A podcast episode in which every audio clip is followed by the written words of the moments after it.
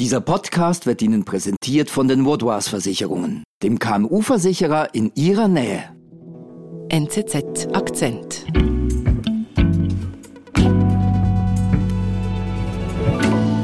Ja, Wahnsinn. Leck shoppen. Das war vorher eine Schule wie Jung, jetzt ist das Wohnhaus. Wahnsinn. Das ist Peter Roth, ein Mann aus Grindelwald. Dann noch Garage und das alles in der Landwirtschaftszone. Das ist unglaublich. Und er führt hier die Reporterin des Schweizer Fernsehens durch das Berner Oberland, durch Grindelwald und zeigt auf Häuser, ehemalige Ställe, Alphütten, die, so sagt er es, illegal umgebaut wurden zu Luxuschalets, zu Ferienwohnungen. Und das ist eine Praxis, eine illegale Praxis, die legalisiert ist worden und das stört mich massiv. Und warum macht das Peter Roth? Peter Roth prangert an, dass im Berner Oberland, in Grindelwald, in vielen anderen Gemeinden dort illegal ehemalige ja, Bauernhäuser, Ställe, Alphütten umgebaut werden.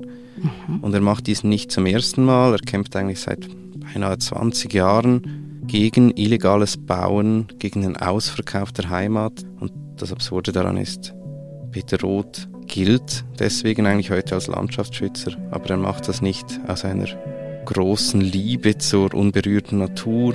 Sondern Peter Roth macht das aus Rache. Peter Roth deckt seit 20 Jahren Bauskandal um Bauskandal im Berner Oberland auf. Sein Kampf hat ihn Heimat, Geld und Familie gekostet. Michael Schilliger wollte wissen, was diesen Mann antreibt. Ich bin Antonia Moser. Michael, du hast gerade gesagt, Peter Roth deckt da Bauskandale auf aus Rache. Ja, genau. Wobei er sagt das nicht sofort. Ich habe ihn ja getroffen, weil er das seit 20 Jahren tut. Mich hat schon lange gestört, dass man einfach die wunderbare Landschaft einfach den Weg verschandelt. Und der erzählt dann, sehr überzeugend, wieso er sich da einsetzt für den Schutz der Landschaft. Und dann aber nach einer halben Stunde hat er sich plötzlich so nach vorne gebeugt Und ich kann es vielleicht schon sagen, im Verlauf des Gesprächs, es ist schon eine Rache. Aber und so mit ganz leiser Stimme gesagt, das ist ja, aber eine eigentlich- Rache, eigentlich will ich Rache, das kann ich schon sagen. Rache wofür? Das ist eine Geschichte, die sehr weit zurückreicht. Das ist die persönliche Geschichte von Peter Roth und der Familie Roth. Die stammt aus Grindelwald. Es war eine Familie im Talboden mit viel Land. Und Peter Roths Großeltern, die waren ursprünglich gegen die Heirat des Vaters von Peter Roth mit einer Zugezogenen, mit der Mutter. Und das hat die Familie eigentlich entzweit. Das ähm, hat letztendlich dann zu einem Streit geführt nach dem Tod der Großmutter um das Land der Großeltern. Uns hat mit einer privaten Sache beschissen und betrogen. Und bis heute findet Peter Roth, er und sein Bruder hätten eigentlich Anspruch auf ein Viertel dieses Landes, das einmal 20 Millionen wert gewesen sei. Der Erbstreit der ging immer weiter vor Gericht und von einer Instanz zur nächsten jahrelang. Und das gelangte bis vor das Berner Obergericht, wo der Streit dann wirklich eskaliert ist. Es ist nicht ganz klar, was geschehen ist, aber schließlich wurde vom Obergericht angeordnet, dass da ein psychiatrisches Gutachten gemacht wird von Peter Roth und seinem Bruder. ein psychiatrisches Gutachten machen. Und das ist falsch, das ist mittelalterlich. Das kam zum Schluss, die haben eine paranoide Persönlichkeitsstörung. Okay. Peter Roth konnte daraufhin eigentlich nicht mehr selber entscheiden. Es wurde ein Beistand organisiert, der sie im Prozess vertreten hat. Und der dann für die Brüder Roth einen Deal ausgehandelt hat mit den Tanten und dem Onkel, also der Gegenpartei. Also Peter Roth hat schon was bekommen. Ja, er hat da was bekommen, da kamen irgendwie 225.000 Franken oder so zusammen. Also schon recht viel Geld. Sie haben uns im 204 aus der Erbengemeinschaft rausgeschossen. Im Gegenzug unterschrieb der Beistand, oder zumindest der Beistand hat das ausgehandelt, dass Peter Roth und sein Bruder auf das Land verzichten, also aus der Erbengemeinschaft ausscheiden. Das war für Peter Roth einerseits mal eine Kränkung, natürlich ein Beistand. Das ist, glaube ich, für die meisten Leute wäre das eine Kränkung. Andererseits aber ist das auch nicht das, was er wollte. Der Beistand hat sich da, sage ich mal, über die Interessen von Peter Roth eigentlich hinweggesetzt. Und, und mir ist es so unrecht geschehen worden. Aber ich gebe nie auf. Aber er hat eigentlich deswegen den Kampf um das Land nicht aufgegeben. Er hat einen anderen Weg gesucht, um an das Land oder um eine Entschädigung für das Land, auf das er immer noch Anspruch hat, hat mhm. er das Gefühl, äh, ja, eine Entschädigung zu erhalten. Und was macht er denn da? Seine Idee war eigentlich, er muss jetzt für diese private Geschichte eigentlich auch die Öffentlichkeit involvieren. Eine Unterstützung fast von, von weiter oben erhalten. Also er hofft, dass eigentlich eine höhere Instanz das Unrecht, das er erlitten hat, korrigieren könnte, dass eine Wiedergutmachung von irgendwelcher Seite, also letztendlich könnte ja auch ein Bürger, der diese Geschichte hört, am Schluss finden, ja, Peter Roth, hier ist so viel Schlimmes passiert, hier sind 20 Millionen Franken, das wäre auch okay. Aha. Und ist Peter Roth damit irgendwie erfolgreich? Also bekommt er Unterstützung von oben? Von oben nicht, aber der Zufall will es, dass in jener Zeit in Grindelwald da gibt es Ferienwohnungsbesitzer, die sich über die Gemeinde aufregen wegen einem neuen Reglement. Mhm. Es gibt einen Basler Rechtsprofessor, der eine Ferienwohnung dort hat. Und der sucht Mitstreiter, der findet da Mitstreiter gegen die Gemeinde, und zwar Peter Roth. Okay. Und der erklärt Peter Roth eigentlich, dass man auch als Einzelperson gegen den Staat oder gegen die Gemeinde jetzt in dem Fall vorgehen kann und gewinnen kann. Die führen dann zusammen einen Rechtsstreit gegen die Gemeinde Grindelwald. Wenn ich muss gerichten, dann ziehe ich es durch bis auf Lausanne. Der geht bis vor das Bundesgericht, wo Peter Roth die Gemeinde Grindelwald besiegt. Am Schluss haben wir glorreich, kann ich also sagen, glorreich vor Bundesgericht gewonnen im sogenannten Gemeinderecht. Wir sind gleich zurück. Um ihre Geschäftstätigkeit und ihre Mitarbeitenden zu schützen, braucht es vorab eine fundierte Risikoanalyse. Mit den Vaudois Versicherungen steht Ihnen eine Partnerin zur Seite, die mit Ihnen maßgeschneiderte und flexible Versicherungslösungen findet. So können Sie sich auf Ihr Kerngeschäft konzentrieren und Ihren Unternehmergeist frei entfalten.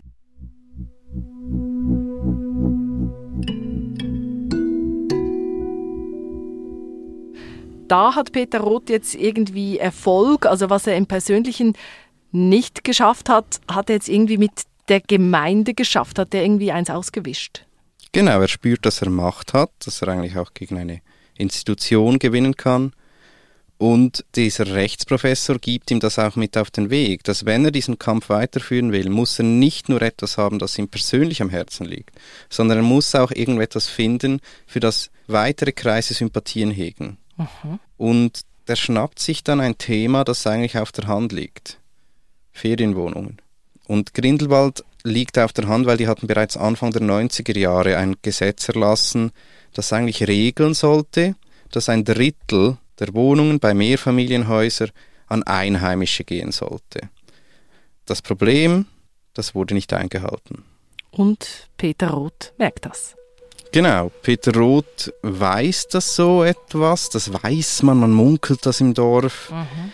Und dann geschieht es, dass ein Gemeindepräsident eine Liste aufschaltet auf der Webseite mit allen Wohnungen und Peter Roth beginnt dann zu recherchieren, er holt sich da die notwendigen Informationen. Auf der Website von Grindwald drauf da. Was hat er auch gemacht? Und sieht tatsächlich, ja, da sind Dutzende, wenn nicht gar 200 Wohnungen, bei denen so ein Vermerk fehlt.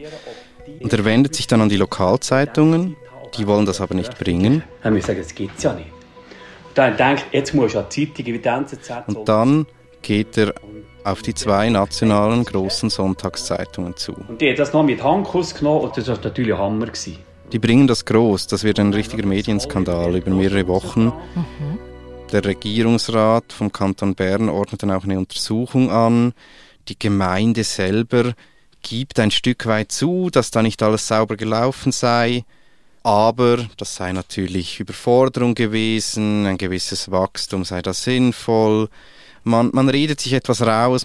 Gleichzeitig aber, diese ganze Medienkampagne, die bereitet den Boden für eine viel größere nationale Debatte, die da jetzt stattfindet, die schließlich in einer Volksabstimmung mündet. Also eine Volksabstimmung über was? Über diese Wohnungen in den Berggebieten? Genau, also über die eigentlich die Zweitwohnungsinitiative 2012. Es gibt Experten, die jetzt sagen, ja tatsächlich das, was damals über das Berner Oberland berichtet wurde, mhm. das hat durchaus auch diese Stimmung in der Bevölkerung beeinflusst. Mhm. Und da kann man sagen, Peter Roth hat da eigentlich eine gute Nase, also nimmt er wirklich ein Thema auf, das schließlich die ganze Schweiz beschäftigt. Das kann man so sagen, ja. Er wird damit für die einen zu einem Nestbeschmutzer, mhm. für die Grindelwaldner zum Beispiel, und für die anderen ein Held, für die Landschaftsschützer. Mhm.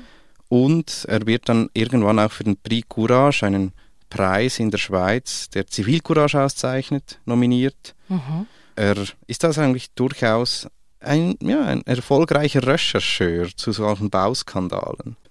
Das Problem ist dabei, er verbeißt sich darin auch komplett. Also er überschreitet auch Grenzen. In dieser Zeit droht er auch dem Gemeinderat, der Gemeinde Grindelwald und anderen immer wieder, zeigt ja auch persönlich an, also verliert sich auch in diesem Kampf. Und was ihr verlangen, Sie das Köpfrollen. Zufrieden ist er in dem Fall noch nicht, weil sein eigenes Ziel, also dass er Land bekommt oder immerhin Geld, dem ist er noch nicht näher gekommen. Nein, aber er hat auch einen relativ irren Plan. Er hofft ja darauf, dass ihm die Gemeinde irgendwie dieses Unrecht wieder gut macht, dass sie ihm Land zurückgibt oder ihn entschädigt. Das ist völlig unrealistisch. Mhm. Also sein Kampf ist eigentlich kontraproduktiv. Er verschuldet sich dann in diesen Rechtsstreitigkeiten, er wird zum Sozialhilfefall. Okay. Aber er gibt nicht auf, er bleibt unangenehm. Er deckt weiter solche Fälle auf, er zerrt die Gemeinde immer wieder in die Schlagzeilen eigentlich. Mhm. Und was tut die Gemeinde da?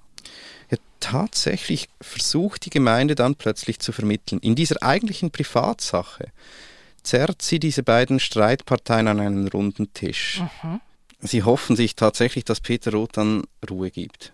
Dass es nicht mehr immer heißt Grindelwald, das Dorf mit der Baumafia, heißt es in den Schlagzeilen jeweils, mhm. sondern dass es ruhig ist. Und vermittelt eigentlich eine Lösung, eine Einigung, gemäß der die zwei Tanten den Gebrüdern Roth je 100.000 Franken geben. Zudem unterzeichnen sie, dass sie diesen Anspruch auf das Erbe definitiv aufgeben. Aber das hält Peter Roth natürlich nicht davon ab, dass er nicht doch weitermacht. Okay. Ist, ähm, weil im Prinzip, davon ist er überzeugt, hat er recht. In den folgenden Jahren kontaktierte die Tanten zum Beispiel immer wieder, aber auch bei der Gemeinde in Grindelwald, er kontrolliert da weiterhin Bauprojekte, und deckt dann auch ein paar Jahre später den nächsten Skandal auf. Zum Thema Alphüttli, Skandal 1. Ich habe noch einen Skandal 2 parat. Den mit den Alphütten. Das ist der, von dem wir am Anfang gehört haben, von diesen Scheunen, die dann plötzlich zu Chalets umgebaut werden. Genau. Und auch bei diesem Skandal da deckt er eigentlich zahlreiche mutmaßliche Verstöße auf. Also mutmaßlich ist das nicht sicher? Ja, im Prinzip hat er vermutlich recht. Man darf außerhalb der Bauzone nicht bauen. Das Problem ist, es gibt da sehr viele Schlupflöcher, Ausnahmebewilligungen, die das ganze Gesetz eigentlich aushöhlen mhm. und wirkungslos machen. Dazu kommt die Behörde, die das eigentlich kontrollieren müsste. Das ist dieselbe Behörde, die auch die Bewilligungen erteilt. Okay, also schon ein bisschen auch ein Filz in diesem Grindelwald. Ja, in Grindelwald selber sicher. Also da hat man zeitweise fünf von sieben äh, Mitgliedern des Gemeinderats, die auch in der Baubranche tätig sind. Das Dorf lebt davon auch. Dazu kommt eine Art Vollzugsproblem bei diesem Gesetz. Aber Peter Roth stellt sich eigentlich damit mit seinem Kampf gegen, gegen eine Haupteinnahmequelle des Dorfes. Aber er hat schon recht, ein bisschen einsam macht Also ja, äh, ich habe keinen Verein, äh, ich, äh, habe keine Partnerin mehr, äh, ich kann nicht in die Ferien. Und verliert deswegen dann auch eigentlich alles. Die Familie, sein Vermögen oder das Geld und dann irgendwann auch die Heimat, als er von Grindelwald wegziehen muss. Also wegziehen muss, hat man ihn da verjagt? Er hat eine Weile noch Unterschlupf gefunden bei einer älteren Dame, die ihm eine Wohnung gegeben hat, obwohl sie deswegen angefeindet worden ist im Dorf. Mhm. Irgendwann hat es auch der gereicht. Also er hat sich eigentlich dann, weil er so hartnäckig ist und so unnachgiebig und so, so auch letztendlich nie zufrieden mit dem, was er dann doch mal erhalten hat, es sich auch verscherzt mit denen, die ihm eigentlich wohlgesonnen wären. Also das heißt eigentlich, man legt sich besser nicht mit einem ganzen Dorf in den Bergen an. Ja, das hat was. Ich würde sagen, der Grundirrtum des Peter Roths ist eigentlich, dass er glaubt, die Macht liege in der Schweiz tatsächlich oben. Mhm. Dabei ist die Macht sehr viel kleinteiliger. Sie liegt sehr oft bei Gemeinden, die entscheiden dürfen, wer darf konkret was auf welcher Wiese bauen. Mhm. Dazu kommt im Dorf, kennt jeder jeden, da will man sich dann nicht so stark auf die Füße stehen. Das Recht, das Gesetz, das legt man deswegen dann auch sehr pragmatisch aus. Sucht Ausnahmen, damit man irgendwie miteinander auskommt. Und solange sich niemand wehrt, geht das. Aber Peter Roth, der hat sich gewehrt. Der hat da nicht einfach mitgemacht, oder? Ja, Peter Roth hat eigentlich diesen Gesellschaftsvertrag des Dorfes verletzt. Und es mag sein, dass Peter Roth eigentlich das Richtige tut, aber er tut es aus den falschen Gründen. Und das heißt, er kann dann eigentlich auch nicht mehr aufhören. Und das tut er auch nicht, nehme ich jetzt mal an.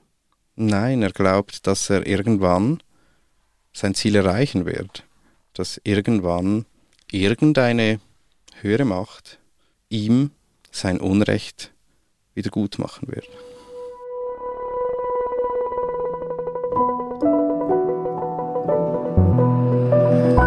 Michael, herzlichen Dank, dass du uns diese Geschichte mitgebracht hast. Danke dir. Das war unser Akzent. Produzentin dieser Folge ist Romana Costa. Ich bin Antonia Moser. Bis bald.